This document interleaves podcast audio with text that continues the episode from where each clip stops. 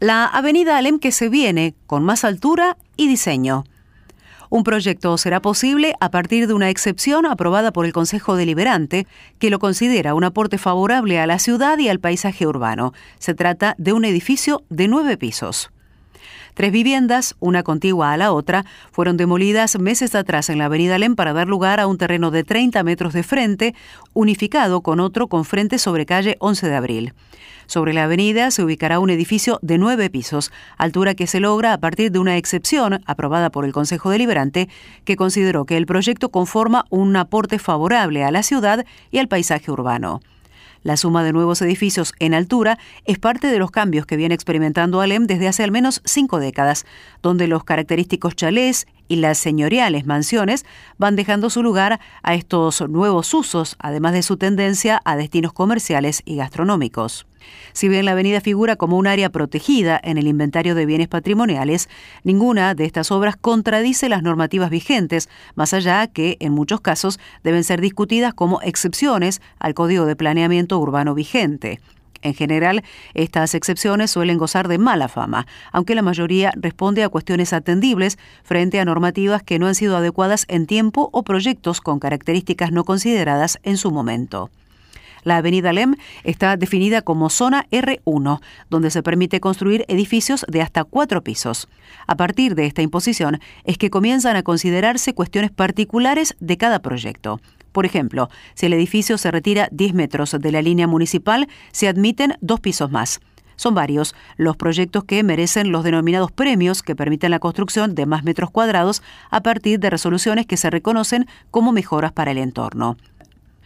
La Comisión Asesora Permanente de Planeamiento, de la cual participan la Dirección de Planificación y Desarrollo Urbano, concejales, las oficinas técnicas y los colegios profesionales de arquitectos, ingenieros, agrimensores y técnicos, discute estos pedidos de excepción y elabora un informe no vinculante que luego se deriva al Consejo Deliberante para su consideración.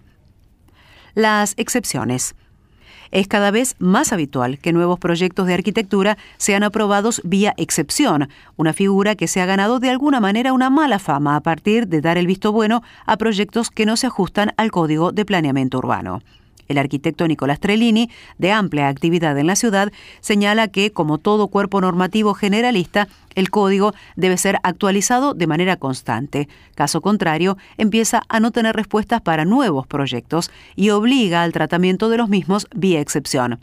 Estas excepciones ponen en jaque normas vetustas que no interpretan los cambios del urbanismo y la arquitectura que se van quedando fuera del uso y de la época, explica. El profesional detalla que cada pedido de excepción se acompaña con una argumentación y abre un debate. El municipio cuenta con la comisión asesora que analiza de manera detallada cada situación, añade. Trellini concluye que cada excepción aprobada es un llamado a la reflexión, una apertura a aceptar nuevos paradigmas. La realidad es que se necesita adecuar el Código de Planeamiento Urbano. No es lógico que se viva de excepción en excepción, menciona. Para el presidente del Colegio de Arquitectos, el arquitecto Aldo Braccini, la falta de actualización del Código de Planeamiento Urbano obliga a considerar excepciones. Es posible que un pedido de excepción busque obtener alguna ventaja, pero por eso se analiza y se consideran los beneficios que pueden generar esas solicitudes para la ciudad. El profesional menciona el caso de recientes excepciones aprobadas para los edificios en calle Sarmiento y en la avenida Alem. Se trata de proyectos realizados en terrenos unificados que exceden la tradicional parcela de 10 metros de frente con la cual fue pensado el código. Una propuesta que une lotes ya es una excepción al código vigente porque tiene dimensiones completamente distintas. Ante un terreno excepcional se puede pedir indicadores excepcionales. Tiene que ver con la singularidad de un proyecto que englobó las parcelas y es más ambicioso, detalla. Un viejo antecedente. En agosto de 1910, la señora Juana Badaró, viuda del imprentero Jacobo Peuser, presentó a la municipalidad un pedido de excepción para el proyecto del arquitecto Carlos Nordman para construir un palacete galería en la primera cuadra de Cayo Higgins. El edificio era de mayor altura que el establecido por la Ordenanza General de Construcciones. La solicitud fue considerada por la Comisión de Obras Públicas y, en mérito a lo dictaminado por el asesor técnico, se aconsejó se acuerde lo solicitado. De esa manera se pudo construir la Galería Peuser, que se dijo vino a hermosear la calle O'Higgins, por entonces mencionada como la Florida Bahiense, en pleno corazón del movimiento social local. La obra fue ejecutada por Pedro Cabré Salvat, calificado constructor catalán.